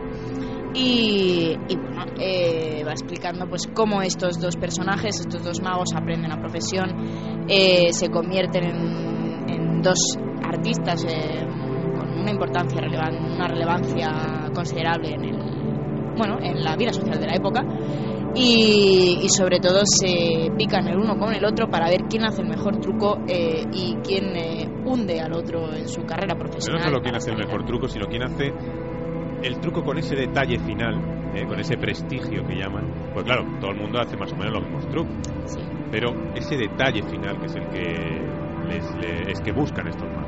es hacer eh, arte de la magia Eh. es lo que lo que pretenden los dos magos y entonces tenemos dos, dos personajes eh, antagónicos está eh, bueno son dos magos pero cada uno tiene su estilo está eh, Robert Angier que es Hugh Jackman que es el showman ¿no? el que sabe venderse el que eh, es el guapo el que está en el escenario y se lo come el que Pero que también es buen mago, o sea, no es que sea un mago. mago cutre, sino que lo viste mejor. lo viste mejor. Y por otro lado está eh, Alfred Borden, que es Christian Bale, que es como el artista en la sombra que no acaba de saber, eh, pues eso, tiene menos gracia sobre el escenario, aunque según parece tiene más talento eh, en lo que a ideas para trucos se refiere. Eh, Scarlett Johansson está de por medio, está de por medio también Michael Caine, está de por medio Andy Serkis, alias Gollum, y está de por medio David Bowie haciendo papeles secundarios, el papel secundario de Nikola Tesla, investigaba sobre la electricidad en aquellos épocas en que todavía eh, no encendíamos la bombilla con tanta naturalidad. Eh, es un es un truco la peli, Sí, es un truco claro, de no, magia. no engaña a nadie en ese sentido. ¿no? Eh, Y es un truco que a mí me encantó. Yo no va a haber polémica porque me parece A que mí me la coló también. el señor Cine nos lo creímos todo o casi igual algo mm, algún como hay tanto es un truco formado por muchos truquitos pequeñitos entonces hay- igual alguno de los truquitos pequeñitos te lo ves venir pero o incluso Pero la, la película funciona como, como dice Michael Caine, ¿no? O sea, sí toda la película te va distrayendo con una historia para llegar a ese truco final, a ese prestigio final que es el que te la cuela, ¿no? Y que te queda, ahí va, por esto. Yo sí que había caído en lo otro, pero en esto. Pero no", esto ¿sabes? Lo que pasa es que eh, un día haremos una reflexión de este tipo de películas que tienen un final muy impactante o muy. ¡Hala! que te quedas ahí sorprendido, que te has olvidado de lo que has visto antes. Porque yo mientras estaba viendo la película, pues bueno, es una película muy bien hecha, muy bien interpretada, pero que tampoco tiene nada excepcional. O sea, tampoco es que diga, joder, que bien está Hugh Jackman, que bien está Christian Bale, está haciendo el papel de su vida. Tampoco. No. Tampoco lo que cuenta esta rivalidad entre magos, pues bueno, tampoco es ahí tan espectacular. Tiene también este momento de renacimiento de, de- de la tecnología, ¿no? Podríamos decir, o de la ciencia eh, que hemos visto. A mí me recordó mucho el Londres que muestra la película al Londres que aparecía en Drácula, de Coppola.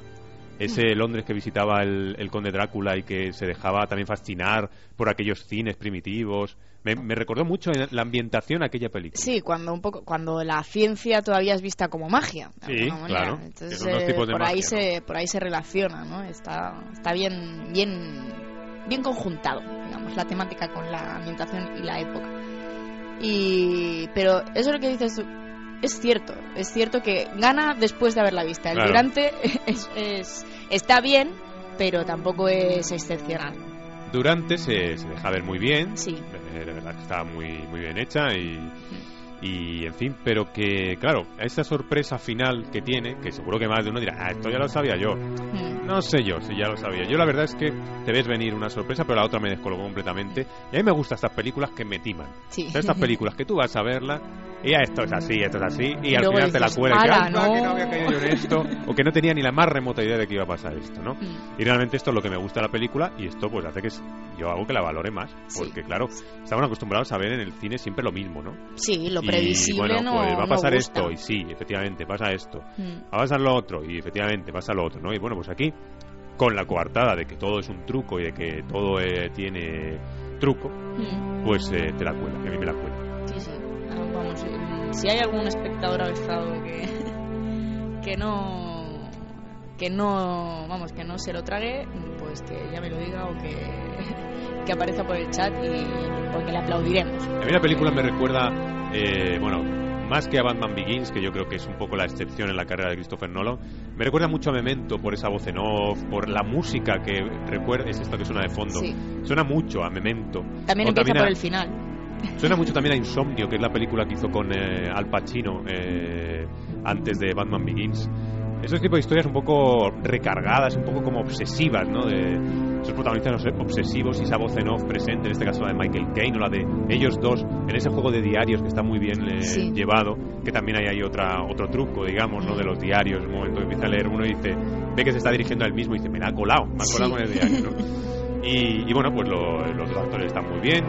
Scarlett Johansson tiene un papel muy pequeñito, pero bueno, yo creo que está bien también su papel, o quedé deslumbrado, quedé deslumbrado por ella y mi juicio se, ¿no? se Scarlett. Johansson pues está muy mona vestida así y punto He leído un comentario que Scarlett Johansson siempre hace películas donde le ponen un vestido que siempre es más, dos tallas más pequeño que el que necesita. es verdad Y que el día que se lo pongan más grande ya no nos gustará tanto. No lo sé, será verdad o no, pero bueno. Es muy recomendable, de todas Sí, maneras, sí. el, el truco final. Y, en fin, sobre todo por ese truco final. Que en este caso el título español no está. No Porque hace referencia a lo que pasa.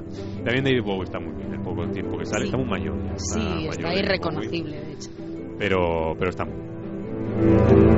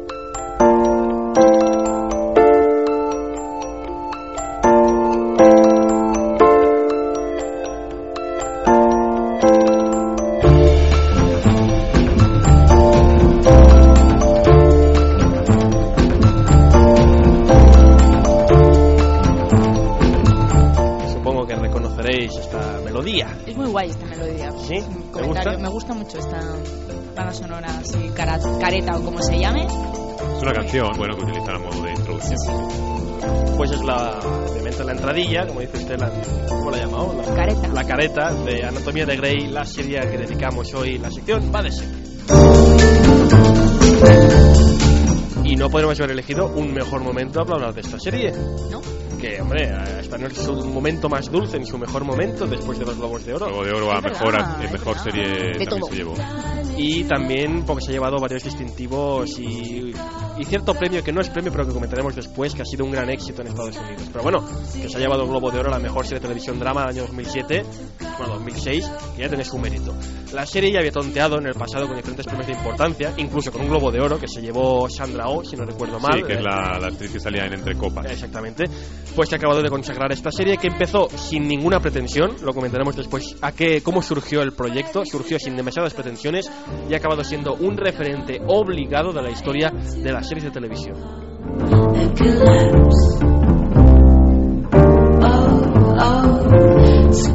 ¿Ya que se debe este éxito? Porque la serie, a ver, aquí en España no ha triunfado tanto quizá como en Estados Unidos, donde ha arrasado literalmente, pero bueno, también ha tenido su, su legión de seguidores, usted sin ir más lejos, eh, se Sí, declara... a mí me gusta a mí me Yo también. se declaran fans de esta, de esta serie, pues a primera vista, claro, dices, ¿qué éxito tiene esta serie? Porque a primera vista no deja de ser la típica serie de médicos. No es algo nuevo, es algo que ya se ha hecho en el pasado. ¿Qué tendrá? ¿Qué tendrá de especial respecto a otras series de médicos, las tantas que infestan el mercado de las series? Hablaremos después de los anuncios, más en concreto de Anatomía de Grey.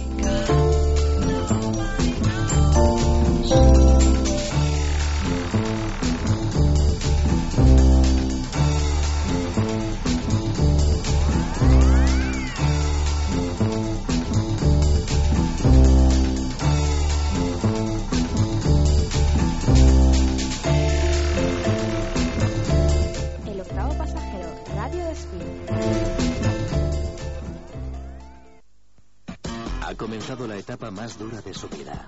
Yo no quiero destacar. Pero la cirugía no es su única pasión. El hecho de que nos acostáramos no puede quitarte tu oportunidad. ¿Qué pasaría si alguien se enterara? ¿Qué coño haces? Quieres meterla en un lío, es nuestra amiga. Para ti es un juego, pero no para mí. ¿Estás loca por él?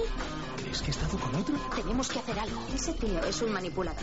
¿Ahora ligas con los pacientes? Tú eres mi jefe. No podrá practicar el sexo. Lo que hago cuando salgo del hospital es asunto mío. Una serie a corazón abierto. Anatomía de Grey. Todos los miércoles a las nueve y media. Nos ha pagado, nos ha pagado la Fox unos dinerillos Sí. para pasar el anuncio. Ya sabéis, ya sabéis el horario y tal. Bueno, pues hablamos de Anatomía Grey. ¿Qué, qué, ¿Por qué triunfa tanto? ¿Usted qué diría que es lo que más le gusta de la serie? Hagamos esto un poco interactivo.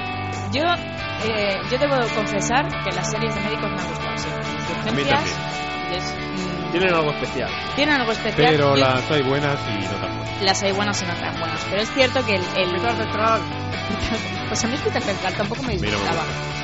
Es el. Yo creo que lo que llama la atención de estas series es la situación límite. Estar siempre entre la vida y la muerte. O estar siempre ante esa situación límite de la vida y la muerte, porque cuando la gente va a un hospital normalmente pues va por algo que no es bueno. Y sin embargo, saber separar eso de la vida cotidiana. O sea, ese conflicto entre, bueno, sí, eh, que me acaba de morir alguien ahí, pero yo estoy triste porque me ha dejado el novio. Y es un poco ver, ver eso eh, y, ese conflicto que se le crea a las personas que se dedican a eso, a mí los médicos me merecen mucha admiración y mucho respeto y, y- y supongo que bueno los ves como héroes. También hay que decir que con algún médico o enfermera que se me ha podido hablar de alguna serie se echan las manos a la cabeza, pero ¡hala! ¿Cómo le pones esa vía ahí? Las Sí. vías no se ponen, sé. Habitual. Pero bueno, teniendo en cuenta que es una película es, es una ficción, pues yo creo, a mí eso es lo que me llama la atención. A esto creo que también le ayuda bastante esto que dice usted, precisamente que los protagonistas son médicos novatos. Claro, Son médicos en práctica, no están acostumbrados, no es la figura acostumbrada con la experiencia de, de tratar con la vida y la muerte día a día, no, no tiene la experiencia. Es él, como le llama mi hermana, médico, no- le- siempre que hablamos de series de médicos hago referencia a mi hermana, es la serie en que el que empieza las prácticas de medicina se puede sentir más identificado porque es se ve reflejado la figura, la enigmática figura del último mono del hospital. El pobre desgraciado que se come todos los marrones, que tiene que tragarse cosas tan terribles y que tiene suerte si consigue dormir un par de horas cada noche de guardia. Es una larga y muy dura época la etapa de las prácticas de medicina, que esta serie reflejará mejor o peor, pero que le mete bastante caña representando pues eso, las situaciones que puede vivir un, un grupillo de, de novatillos, de gente que está en prácticas. Lo hará mejor, lo hará peor, no es algo nuevo, siempre en todas las series de médicos hay el, el novatillo. Pero así dedicado que sean realmente los protagonistas, no recuerdo ningún caso en concreto, no sé ustedes. No, Si los no. novatillos- Siempre hay algún personaje que. Siempre, pero todos los, pero- los principales. Luego ha habido, bueno, en historia ya el referente que es urgencias, el doctor Carter empezaba siendo un novatillo supuesto, y, y ahora- y acabó siendo siendo, después de 10 superprofesional. años, el jefe de urgencias. Entonces, Señor. Y, mere- y merecido. Y merecido. Y merecido. Sí. Aún así, de todas maneras, como en las buenas series de médicos, aquí la medicina es la excusa. Es la excusa, es una excusa muy apetecible para los guionistas, la, la excusa de la medicina, para presentarnos pues un excelente plantel de personajes pues con personalidades muy desarrolladas y que se van desarrollando a medida que avanzan los capítulos, especialmente la del protagonista, que siempre ilumina el principio y el final del capítulo No, con sus reflexiones. Ay, muy bien, que están muy bien, por cierto. Con su soliloquio, su, su reflexión sobre la vida como la que podemos oír en este corte. ¿Recuerdas cuando eras pequeño que tu única preocupación era si te regalarían una bici para tu cumpleaños o si te dejarían desayunar galletas? Ser adulto está sobrevalorado. No te dejes engañar por unos zapatos bonitos o por el sexo o por no tener a tus padres diciéndote lo que debes hacer. Ser adulto es una responsabilidad. El abogado ha estado administrando sus propiedades con un poder, pero el Alzheimer de tu madre está avanzando. Mientras esté lo bastante lúcida, tiene que autorizarte para que lo hagas tú. ¿Yo? La responsabilidad es un verdadero asco. Oiga, llevo sin dormir 48 horas. Voy a asistir a una operación de corazón por primera vez. He faltado al trabajo. ¿Seguro que nadie puede encargarse? ¿Un abogado? ¿Tengo que ser yo la que se encargue de esto? Hablamos de sus propiedades, de su dinero, de su atención médica. ¿Quieres dejarlo en manos de otro? ¿Es tu madre? Verdaderamente es un asco. La prota es esta chica, Meredith Grey, que vive bajo la sombra de, de su madre, que como hemos oído padece de Alzheimer, que había sido una gran, una gran genio de la cirugía. Sí. Y está siempre esa, esa, esa situación de ella está, eh, tiene mucho talento para la medicina, pero siempre vive constantemente bajo la sombra de su madre. Que se me dicen, ah, pues eres tú eres tan buena porque eres la hija de tal, no sé qué, no sé cuánto, es lo típico. Tú estás aquí porque es la hija de, Exactamente. de Grace. Y la chica se lo ha ganado, se ha ganado a pulso su posición. Y también está el problema del Alzheimer de su madre que ella intenta ocultar pues como puede. De hecho, el título de la serie, no sé si le voy a pisar ahora, pero no se llama. Vale, pues no. Cállate. No, no. ¿En Que se llama Anato- Anatomía de Grey por un libro ¿no? de, Exactamente, de muy bien, muy bien. medicina. Ahí pues, estamos, sí señor. perdón. No, no, no pasa nada. Además, también está por los ligoteos. Porque mira la pobre muchacha en el primer capítulo, vemos como Ya, antes. Se lía con un chico muy majo, muy simpático, muy- pero al día siguiente descubre que, ah, es su jefe. Madre mía. Y ya se ha liado la, la tragedia. No puede ser. Sus amigas le dicen que es una trepa, no sé qué, no sé cuántos. ¿A quién no le ha pasado eso, verdad? ¿A quién no le ha pasado? Tampoco.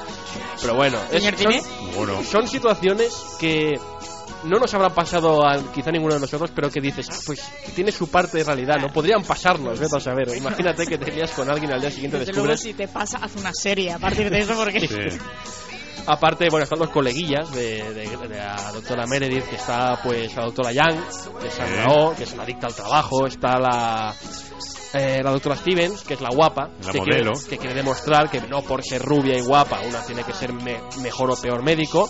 Y está el doctor O'Malley, que es el chavalín inseguro, el payasete Este, del este es el gracioso. Este es el. El bueno. el tierno. bueno. Este te encariña. Sí, además- Solo queríamos tener unos mal y nuestro Es, es el típico perdedor con el que te puedes sentir sí, identificado por en todas las series. Es el con el que te sientes porque claro, el chaval está enamorado de la, de la Sí. doctora Grey, ella no le hace ni caso, porque claro, habiendo los, los pedazos de chavales que hay en el hospital, ¿quién- ¿cómo te vas a fijar en ese chavalín? Gordito, bajito. Luego están los jefes, que esto también es muy... Creo que también podemos sentirnos identificados. ¿Quién no ha tenido el típico jefe desgraciado, cabrón, por llamarlo así? Pero, Aquí son, pero son buena gente los jefes. es buena gente, pero a la doctora Bailey no le llaman la nazi porque sí. No, no. Pero como he leído por ahí, es una doctora que le llaman la nazi, pero por su amor, su amor duro. Claro. Porque en el fondo cuando te está puteando lo hace porque te quiere y te aprecia. Para sacar lo mejor de ti. Sí, Claro. claro que sí. Eh, luego hay más doctores, también está por ejemplo el doctor Burke, que aspira a ser el, el jefe del departamento, que eh, se lo quiere sacar al doctor Shepard, que es el chaval con el que se enrolla Meredith en el primer día. También llamado. Ah, sí, tenía un... ¿Cómo se llamaba? Hombre. No me acuerdo ahora. No me acuerdo. ¿cómo? Bueno, es igual. No, dilo, dilo. No me acuerdo tampoco. Ah, el el doctor. Macizo. El doctor Macizo. Exactamente. Hombre, que el chaval está muy bien. Te dirás, supongo. Sí, que- sí, sí, sí. Muy bien. Estos son los personajes iniciales, pero Sí. a medida que avanza la segunda temporada, aparecen de nuevo. Es que, bueno, empezaron ahí a montar la Marimoren. Ya que estamos hablando del doctor Macizo, escuchemos un, un corte que a mí me, pare- me resulta muy bonito. Creo que a usted le gustará. Dirá, cuando, sal- cuando volvamos dirá usted, qué bonito. A ver. Es muy bonito. Porque estoy suplicándote. Meredith, ¿por qué no? Calla. Cuando dices Meredith me pongo a gritar. Sí. Muy bien. Voy a decirlo. Tu elección es simple. Ella o yo. Ella es una gran mujer. Pero Derek, te quiero. Y te quiero de tal modo que finjo que me gusta tu música. Dejo que te comas el último trozo de tarta y no me importa que veas los deportes en la televisión. Por todo lo que debería odiarte, te quiero. Escógeme. Quédate conmigo. Quiéreme. ¡Ay, qué bonito! ¡Qué bonito! ¡Qué bonito! ¡Qué bonito! Hagamos un poco de historia del proyecto. Como hemos dicho, la serie surgió sin demasiadas pretensiones, por no decir ninguna. Se estrenó a media temporada, que en América eso no tiene muy buena acogida, y justo después de Mujeres Desesperadas, en ese momento estaba arrasando. Eso fue quizá un poco... ¡Oh, mujeres desesperadas! ¡buh! Pero eso le sirvió, le sirvió de lanzadera, porque a partir de ahí mucha gente que seguía Mujeres Desesperadas, que en ese momento batía récord de audiencia, se quedaron a ver Grey. Y a partir de entonces, pues la cosa arrasó en audiencia y se ganó eh, su propio espacio. De hecho, en la tercera temporada, la segunda temporada seguía todavía detrás de Mujeres Desesperadas. La tercera temporada, los eh, ejecutivos de la ABC, la compañía, la televisión que la emite, decidieron hacer una apuesta muy arriesgada. Cambiaron el horario de la serie y la pusieron la noche de los jueves. Que la noche de los jueves es el día en que hacen en América CSI, que es el número uno en audiencia. Vaya rival. Vaya rival. La gente decía, se va a comer los mocos, se va a pegar un castañazo. Pues no, no solo ha aguantado el tipo, sino que ha superado en audiencia a la misma CSI que llevaba 4 o 5 años imbatible. De hecho, ha sido, lo que comentamos antes, el programa de televisión más visto en América de todo el año 2006, con más de 21 millones de espectadores. Eso se dice pronto. Mm, El éxito que ha cosechado esta serie, los ejecutivos de la cadena todavía no se lo pueden ni creer.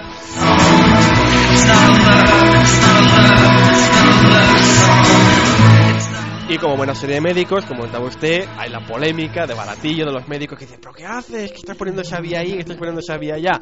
Los guionistas de Anatomía Grey lo dicen claramente. El realismo médico les interesa, pero no les obsesiona.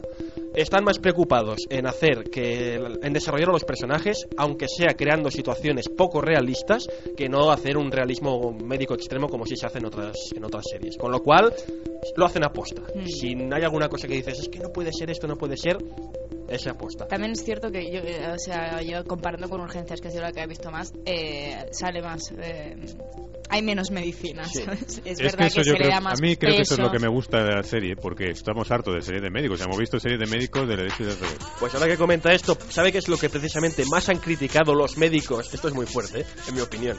Lo que más han criticado los médicos a Anatomía de Grey no es que si se pone la vía mal, si se mira la radiografía al revés. Según ellos, la serie es irreal porque en la vida real los médicos no tienen tanta relación entre ellos. Bueno, claro, y en una oficina tampoco claro, pasa lo de cámara eso. café. ¿Qué quiere que digamos? Pero ni es lo una- de cámara café pero ni en periodistas Usted, me tiene- usted comprende que que salga el médico a criticar eso, hombre, critica pues que si pones la vía del revés o del vía tal. Me parece un poco absurdo. También es criticable que, que, que si te pones en ello a criticar que con tanto problema como es debe ser aprender a ser médico, te pases todo el tiempo pensando en, en lo que están pensando, porque Eh. siempre están pensando en lo que están ¿Que pensando. no piensan eso? Que yo ahora mismo estoy viendo el programa y estoy pensando... No, pero el... pero bueno, eso a nosotros no nos importa. ¿no? Ah, vale. Pero me refiero que, que sí que es cierto que dices, jolines, vaya médicos, si tenemos que poner nuestras manos, dejar nuestras vidas Peor en estas sería, manos. peor sería, sería que supieran lo que piensan los médicos de la seguridad social cuando vas tú al médico. Bueno. Mira, ¿os acordáis que dijimos que en House el gremio de enfermeras americanas decía que no las trataban bien? Pues aquí igual. Dicen Eh, que no, las tampoco- que no las tratan bien. Porque no tienen papeles protagonistas. Hay una que se tira dos o Seguramente. tres, pero bueno. Pues que no las tratan bien cuando, vamos, las enfermeras de la seguridad social son Uy, majísimas uy, vamos. personas, bellísimas, mag- magníficas personas. Bueno, lo dicho, que los productores y guionistas no quieren obsesionarse con el realismo médico y optan más por el desarrollo de Se nota, personajes, se nota. que yo creo que está bien. Muy bien. Menos medicina y más desarrollo de personajes, sí señor. Más culebrón, más culebrón. Sí, señor. Eh, como tenemos poco tiempo, mejor vayamos directamente a las curiosidades. Que esto siempre es el espacio más eh, bonito de este, de este espacio, ¿no? Las curiosidades, las tonterías que surgen en el, en el rodaje de esta, de esta serie. Pues mira, tenemos por ejemplo, usted, que efectivamente la, la serie se basa en un libro, el nombre, Anatomía de Grey, que no de Grey, Anatomía de Grey. Igual es- si no hubieran tenido que pagar derecho. Ah, ahí estamos. Anatomía de Grey es un libro de anatomía, obviamente, que escribió este doctor Gray hace, creo que ya más de un siglo, y que es, por lo que tengo oído, la referencia número uno, sí, un tocho enorme, la referencia obligatoria para los médicos que quieren dedicarse pues a estudiar la anatomía en concreto. Más chorradas, por llamarlo curiosidades. El actor Patrick Dempsey, que se hace Doctor Sheffield, el doctor macizo, se presentó al casting de House. Se presentó al casting de House para hacer de Chase. Que ya le va el papel. un Sí. poco. Que por cierto, hablando de Chase, no viene, no viene a cuento, pero sabéis que se ha casado Ah, sí. Con la... con la doctora Cameron. ¿En la vida real? En la vida real. Ala, Se conocieron en el rodaje. ¿Cómo que qué pena? Pobrecillo. Hola, hola, hola. Mira, más curiosidades. Jack Nicholson y Jennifer López dicen ser muy fans de la serie, o sea, son de su grupo. ¿eh? En, el- en un capítulo de segunda temporada memorable, usted estará de acuerdo conmigo, sale Cristina Ricci. Sí, señor. Haciendo un excelente Capítulo cameo doble. Gran capítulo. gran que le valió varios Capítulo premios doble, como, magnífico. como actriz invitada. Y bueno, más cosas tengo por aquí. Ah, sí, la doctora Izzy Stevens, que la interpreta Catherine Hegel, eh, tenía que rodar una escena desnuda. Pero a la chica le daba mucho corte. Entonces dijo que solo ac- accedería a rodar la escena desnuda si el director, el productor Eh. y el responsable de la fotografía aceptaban también rodar la escena desnudos. Y parece ser que fue así. Sea, imaginaos el plató. El cámara desnudo también, todo En desnudo. pelotas allí todo. Imaginaos el plató de todo el mundo ahí, pues en pelotas rodando a la mujer que está de muy buen ver. Y claro, hay cosas que pueden. Hay posibles accidentes en la vida. En fin, eh, La serie aparte ha tenido mucho éxito en la cultura popular americana y ya he visto yo varias series, esto lo he leído por internet, pero es verdad, yo he visto ya varias series en que los personajes, los actores, dicen en un momento dado, eh, me tengo que ir, me voy a casa a ver Anatomía de Grey.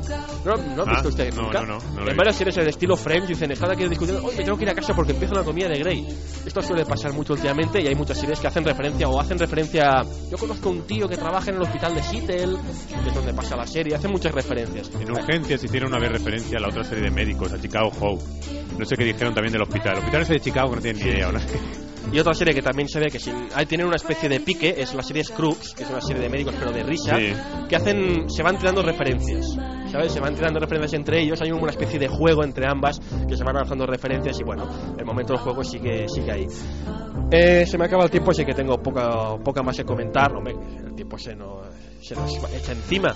Simplemente comentar, pues que quizá de los personajes, mm, de los actores más destacables, están, por ejemplo, la protagonista, Ellen Pompeo, que hace Meredith Grey, que es una chica que ha tenido muy mala suerte en el cine, porque salió en Daredevil, le cortaron todas las escenas.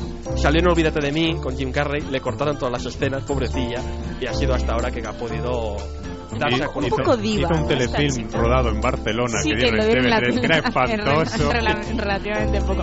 Lo digo que esta chica es un poco diva, ¿no? Yo no he oído así noticias del mundo del cotilleo. Sí, como que Hombre, el- pide mucha pasta y es la protagonista y cuando va por ahí eh, necesita su hotel, sus cosas, sus caprichitos Bueno, mil y que de- si no sale ella en la carátula no va a la fiesta. Antes de la serie eh, no era nadie, bueno, no era nadie, no era lo que es. Pero que claro. se le han subido un poco Sí. a la cabeza. Y el otro gran, la otra gran actriz que podemos destacar es Sandra Oh, que podemos destacar de Salió en Bajos de la Toscana, en Hard Candy, que yo cuando, Hard Candy, cuando ¿sabes? yo la vi en Hard Candy muy digo, poco, digo, muy poco. digo, Dios mío, la doctora, la doctora de, de, de, de, Grey, y Dios en mío. Entre Copas, que película que tuvo mucho éxito y Un día, un día haremos la comparación House Anatomía de Grey. Que House, en el comentario personal, ya cansa.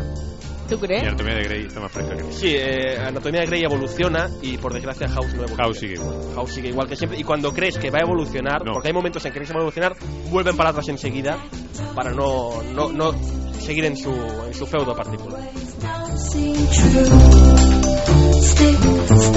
Y no ha comentado usted la excelente banda sonora que tiene Sí, Anatomía de Grey. estaba, estaba en el guion, pero es que se nos acaba el tiempo. Ahí Hay ha salido el disco. Dos discos ahí a la venta, dos volúmenes. Y los DVDs también podéis encontrar- encontrarlos. En fin, la semana que viene volvemos, os dejamos con la música de Anatomía de Grey. Pueden ustedes despedirse de la hasta la semana que viene. Hasta la semana que viene que responderá la pregunta, aunque la han adivinado en Es el verdad. chat. La han adivinado en el chat, ya lo comentaremos. Ah, lo han adivinado en el chat. Bueno, pues ya lo diremos. Semana que viene de 5 a 7, el octavo pasajero. Y sabéis que tenéis el podcast eh, colgado ya hoy, entre hoy y mañana. Adiós. You'll never